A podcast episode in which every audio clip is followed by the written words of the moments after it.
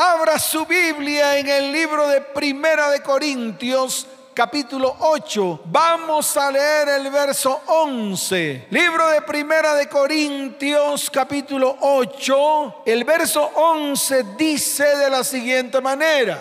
Y por el conocimiento tuyo, wow, se perderá el hermano débil por quien Cristo murió. Amén y amén. Te lo voy a volver a leer porque es dura esta palabra. Porque muchas veces aplicamos nuestros propios conocimientos, nuestras propias experiencias, nuestras propias yo creo que en vez de ir a la palabra. La palabra es la que nos revela la verdad. La palabra es la que nos da instrucciones para vivir de una manera correcta, para vivir en bendición. ¿Cuánto lo creen? ¿Cuánto lo creen? Entonces la palabra dice, y por el conocimiento tuyo se perderá el hermano débil por quien Cristo murió. Amén y amén. Escuche bien, pequeños cambios o ajustes que tú hagas en tu vida puede conducir a consecuencias totalmente divergentes en medio de tu vida, en medio de tu familia y en medio de tu descendencia. Pequeños cambios o ajustes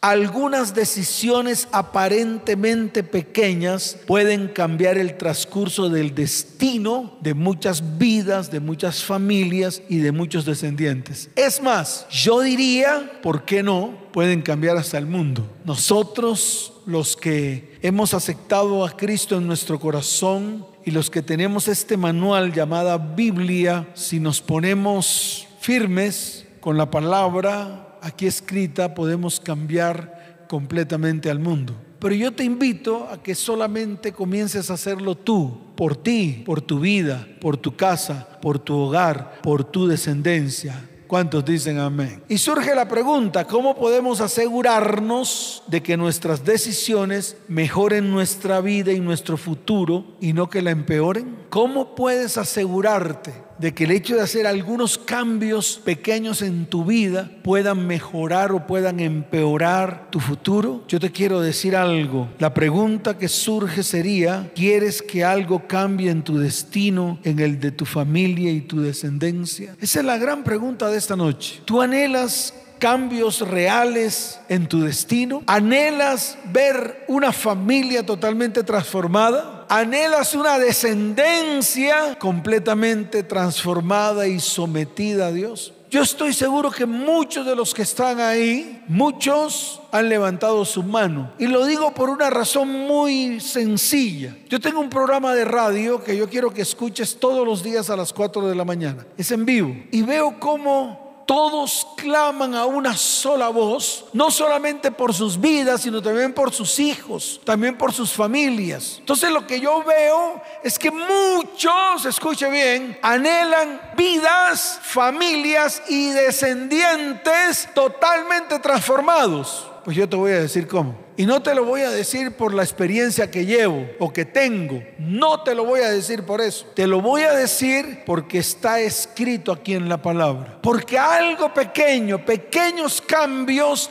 que tú comiences a ejecutar en medio de tu vida puede generar grandes cambios en el futuro, no solamente en ti, sino en los que te rodean. Y por eso he traído este tema que se titula el efecto mariposa. Y le voy a decir por qué. Un insecto que aletee en Hong Kong puede desatar una tempestad en Nueva York. Ese es el efecto mariposa. El aleteo de una mariposa en Hong Kong puede desatar una tempestad en Nueva York. Así de fácil. Y esto va asociado con lo que acabé de decir. Pequeños cambios que tú hagas en tu vida hoy pueden generar grandes cambios en el futuro. No solamente en ti, sino en todos aquellos que te rodean. Por eso al comienzo lo dije de una manera firme. Si nosotros los cristianos, los pocos que hay en el mundo, nos ponemos de acuerdo y usamos la palabra para llevar la palabra al mundo entero, este mundo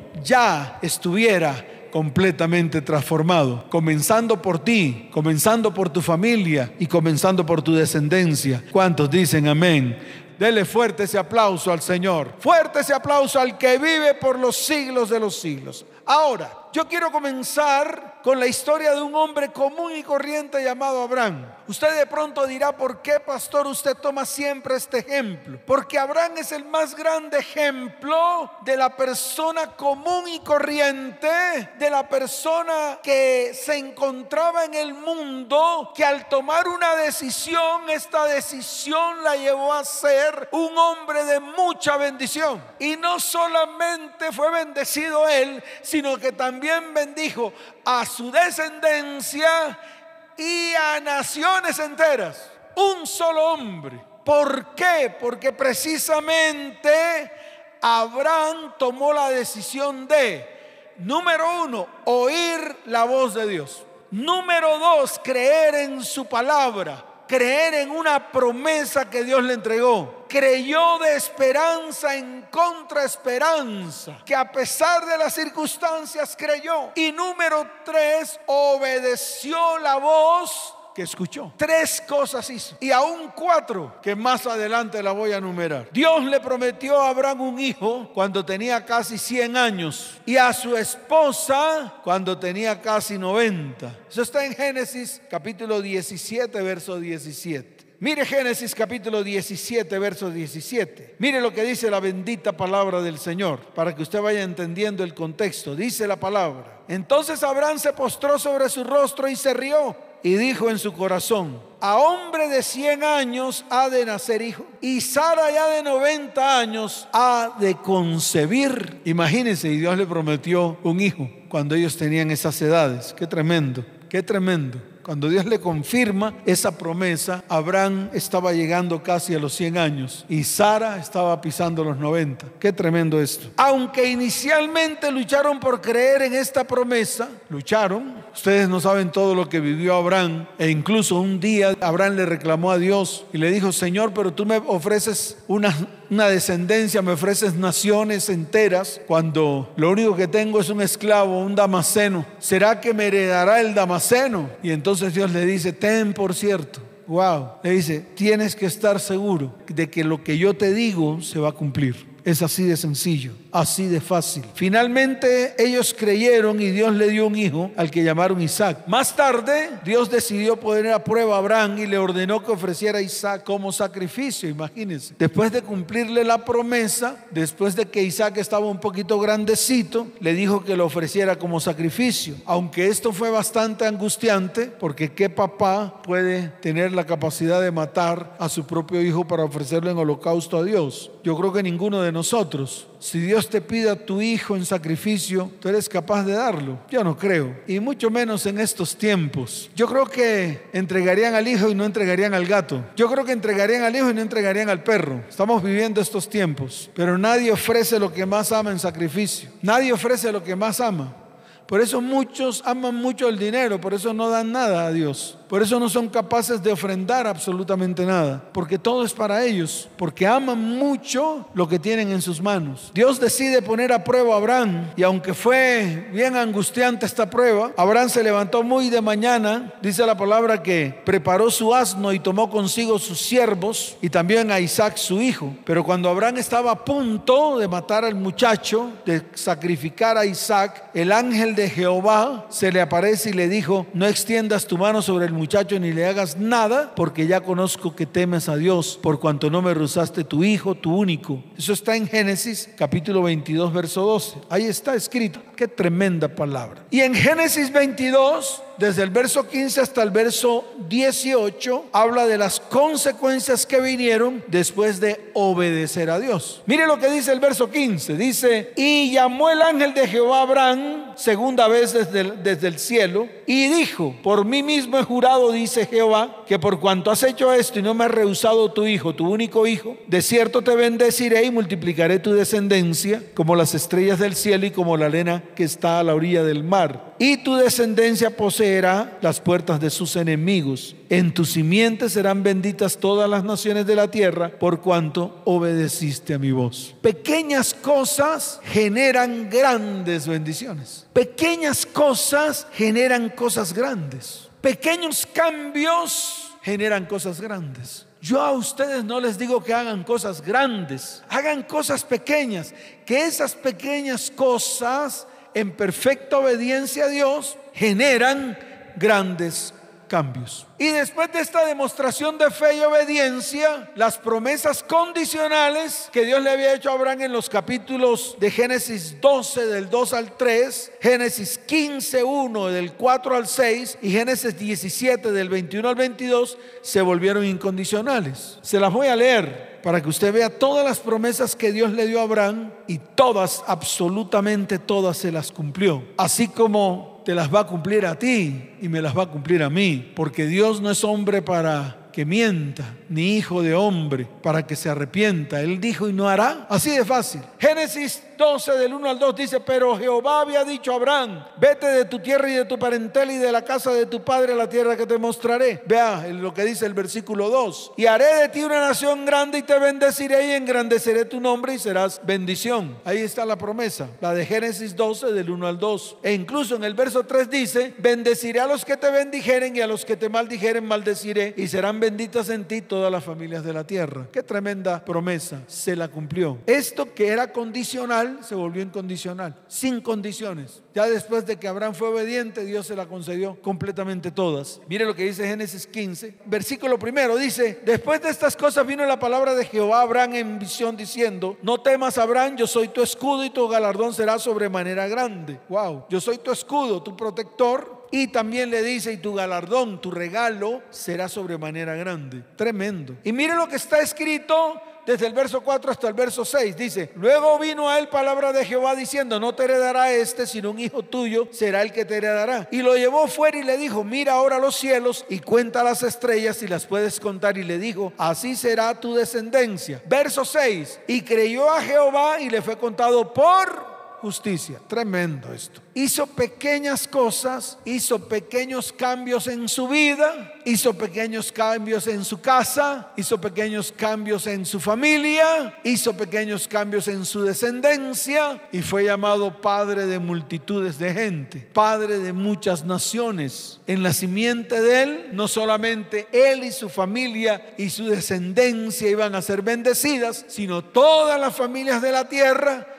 iban a ser bendecidas, solo por hacer algunos ajustes a su vida, solo por oír la voz de Dios solo por obedecer la voz de Dios, solo por hacer por obra, creer, solo esos tres factores, esas tres características fueron suficientes para que Dios bendijera de una manera sobrenatural a Abraham. Por eso las promesas de Dios incluyeron no solo abundantes bendiciones físicas para los descendientes de Abraham, sino también gracias a la decisión correcta que tomó este hombre, Dios trajo bendiciones para todas las naciones de la tierra, no solamente físicas, sino también económicas y también espirituales. En otras palabras, un solo acto de obediencia tuvo enormes consecuencias. Un solo acto, un pequeño acto entonces no necesitas hacer cosas grandes. No necesitas hacer cosas grandes. Solo haciendo cosas pequeñas, Dios comenzará a hacer cosas grandes en ti. ¿Cuántos dicen amén? ¿Cuántos dicen amén? Dele fuerte ese aplauso al Señor. Ahora,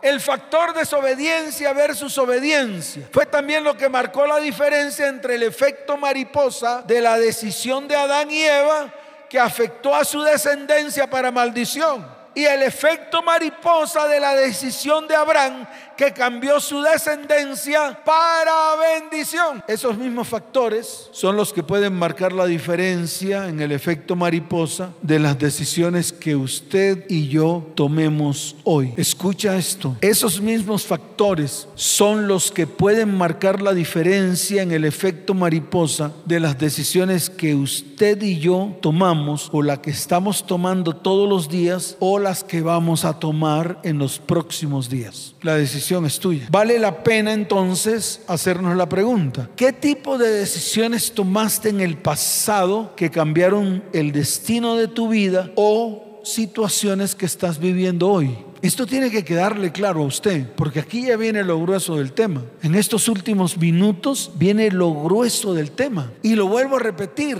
¿qué tipo de decisiones tomaste en el pasado que cambiaron el destino de tu vida o situaciones que estás viviendo hoy? Y la otra pregunta, ¿qué decisiones estás tomando hoy que pueden cambiar el destino y el propósito de tu vida, de tu familia y de tu descendencia? Esas decisiones son decisiones que podrían causar a futuro un tornado, un tsunami físico, económico y espiritual para ti y tus descendientes, o son decisiones que evitarán esos tornados que evitarán esos tsunamis y repercutirán en bendiciones para ti y tus descendientes. Entonces es ahí donde precisamente tú y yo nos tenemos que poner firmes. Es ahí donde comenzamos a mirar con detenimiento lo que queremos hacer de aquí en adelante. O sigues tomando tus decisiones erradas o te paras firmes y comienzas a tomar decisiones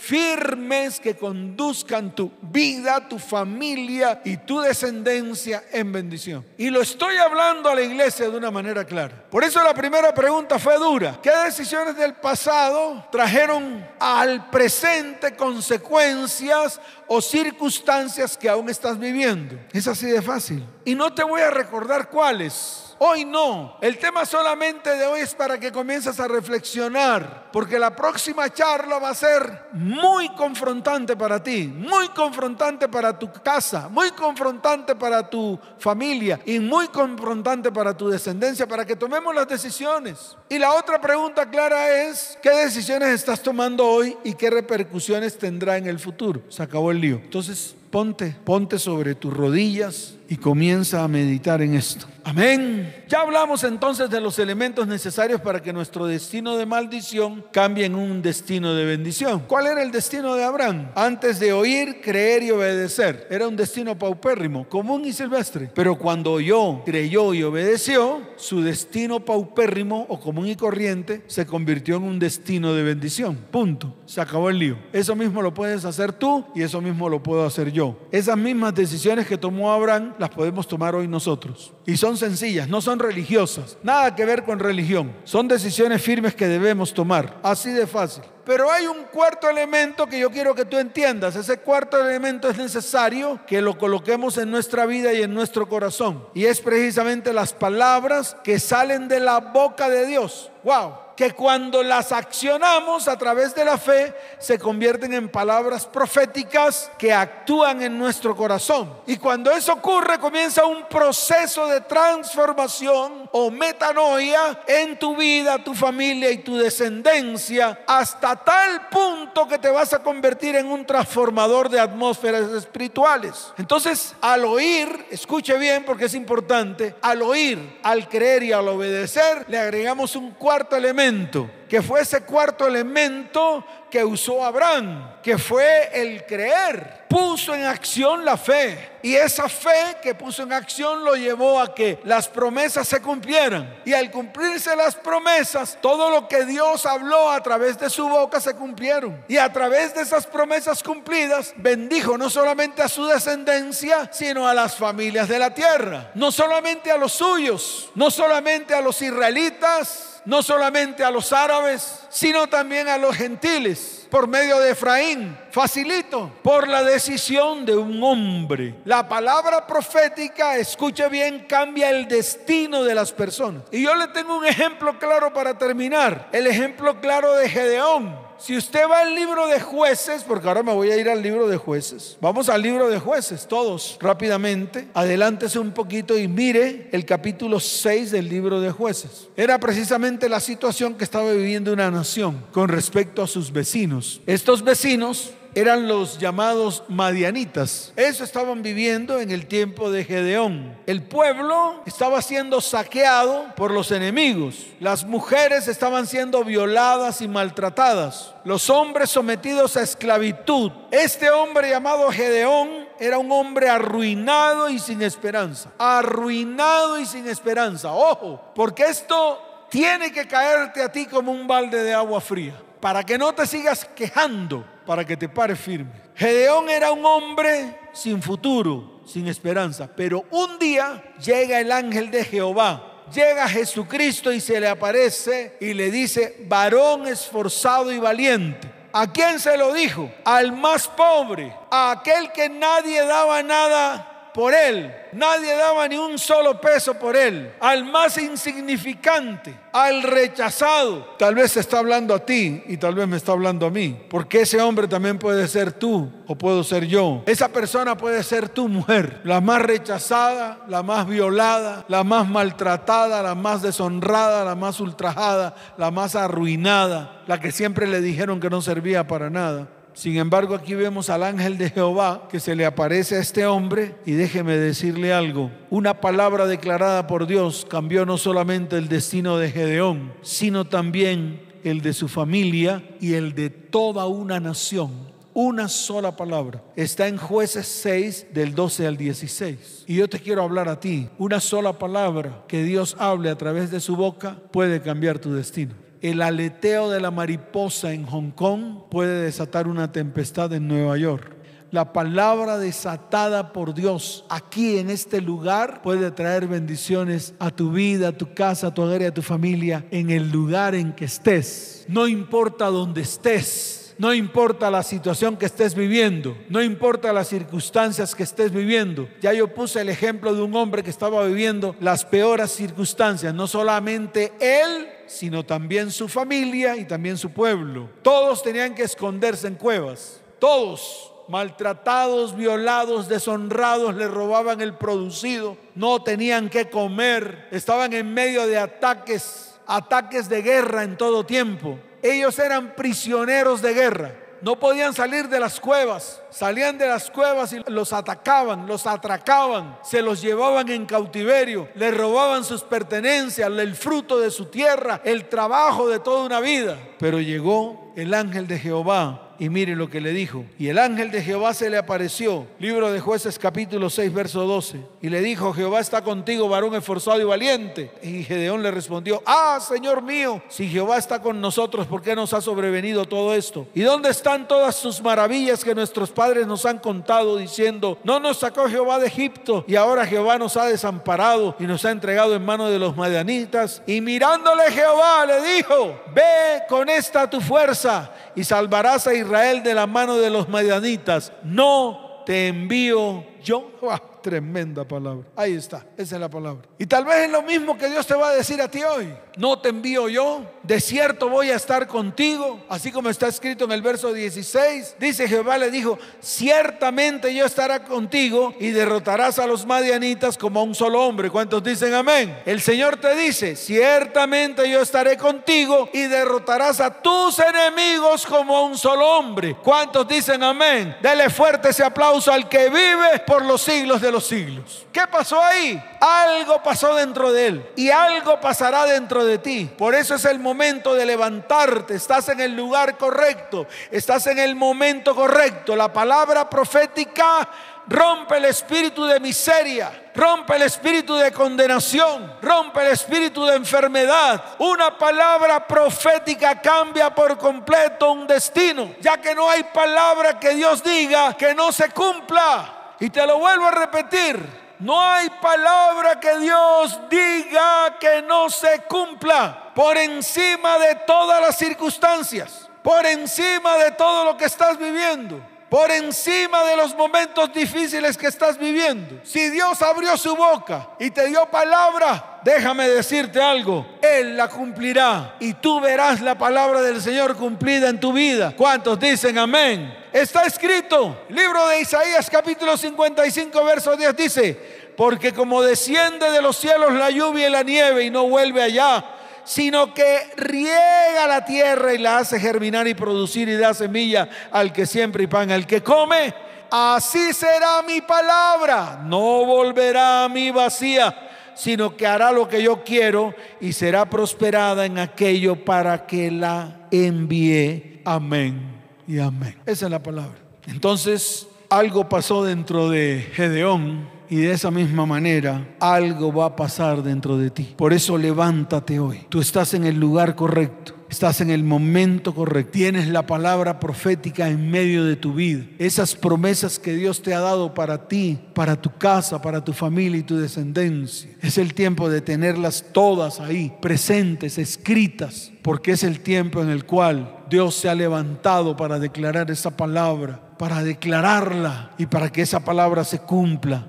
y se haga verdad en medio de tu vida, tu casa, tu hogar, tu familia y tu descendencia. Y quiero terminar con Marcos capítulo 11. Mire lo que dice Marcos capítulo 11, desde el verso 23 hasta el verso 24. Dice la palabra del Señor. Porque de cierto os digo que cualquiera que dijera este monte, quítate y échate al mar, y no dudar en su corazón, sino creyere que será hecho lo que dice. Escucha, lo que diga le será hecho. Lo que diga le será hecho. Entonces no sé cuántas promesas, cuántas palabras te ha entregado el Señor a ti. No sé cuánto de lo que está escrito en la Biblia Dios te ha dicho que te va a entregar. Vuelvo y te repito, es el tiempo de que esas palabras que Dios ha pronunciado retumben en la eternidad, retumben en el Olán retumben en el Olán. ¿Cuántos dicen amén? Vamos a colocarnos en pie. Quiero hacerte una pregunta. ¿Cuál es ese monte que está en medio de ti al cual le tienes que decir, quítate y échate al mar? ¿Qué le vas a decir a ese monte? ¿Qué le vas a decir a todo aquello que detiene tu bendición? ¿Qué le vas a decir a todo aquello que detiene tu bendición y tu propósito. ¿Qué le vas a decir? Simplemente sabe qué le diría yo. Todo lo que Dios me ha dicho a mí a través de su palabra. Por eso hoy lo vas a creer, hoy lo vas a declarar, Hoy lo vas a hacer verdad en tu espíritu, en tu mente y en tu corazón. Hoy te vas a levantar en el nombre de Jesús y algo va a pasar en esta noche. Debe haber una palabra en el olam, en la eternidad, que está deteniendo tu propósito y tu destino, que detienen tu bendición y tu sanidad. Palabras que se han levantado contra ti, contra tu familia y tu descendencia. Cuando te dijeron tu hogar no va a funcionar, cuando declararon tu enfermedad, cuando dijeron que no servías para nada, o cuando alguien de autoridad lanzó palabra contra ti y quedó grabada en la eternidad. Esas palabras hoy se van a romper. Vamos a entrar al Olán y vamos a destruir esas palabras. Vamos a llevarlas a la cruz del Calvario. Todos los argumentos que se levantaron contra tu vida, contra tu familia y tu descendencia. Ahora comienza a declarar palabra de Jehová para tu vida, tu familia y tu descendencia. Quiero que levantes tu mano derecha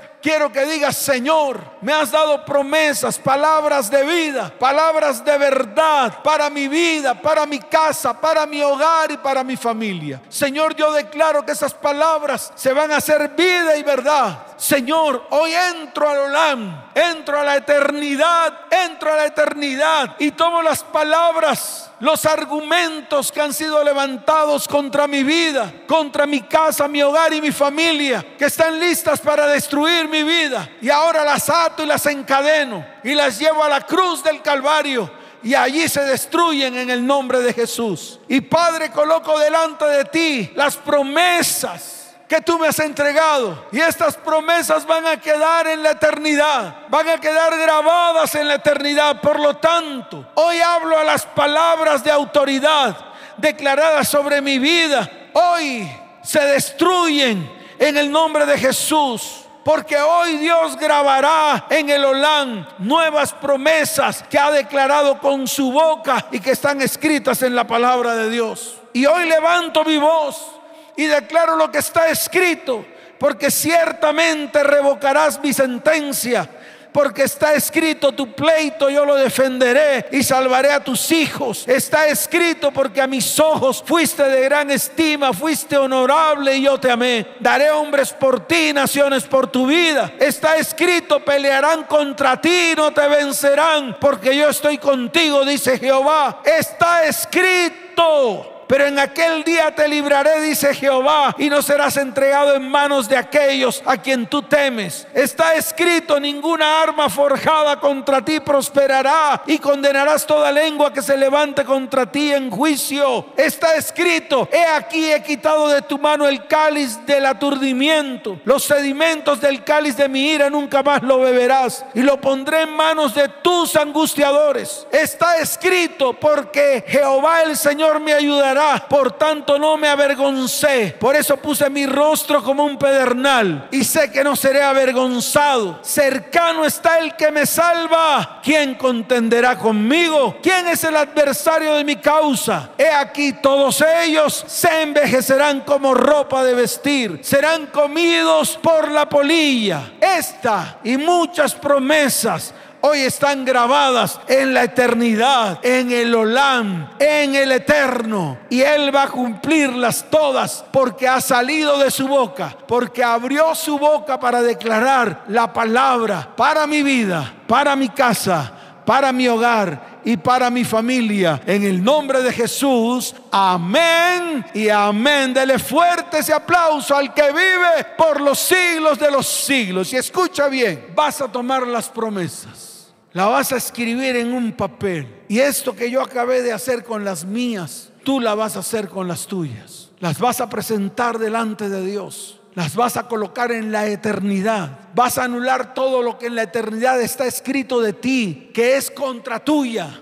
que son argumentos levantados para destruir. Las vas a tomar y las vas a llevar a la cruz. Y todas las promesas las vas a declarar delante del eterno, delante de la eternidad, delante del Olam. Déjame decirte algo, quedarán grabadas por siempre en el Olam, porque si Dios lo ha dicho, Dios lo cumplirá. ¿Cuántos dicen amén? Dele fuerte ese aplauso al que vive por los siglos de los siglos. Levanta tus manos al cielo, te voy a bendecir. Padre, hoy coloco tu iglesia delante de ti. Iglesia cristiana ETP, te bendigo con abundancia de paz. Te bendigo con salud, te bendigo con prosperidad. Padre, son los tiempos de tu iglesia. Tiempos en los cuales tú derramarás tu espíritu sobre nosotros. Y vendrán sanidades y milagros.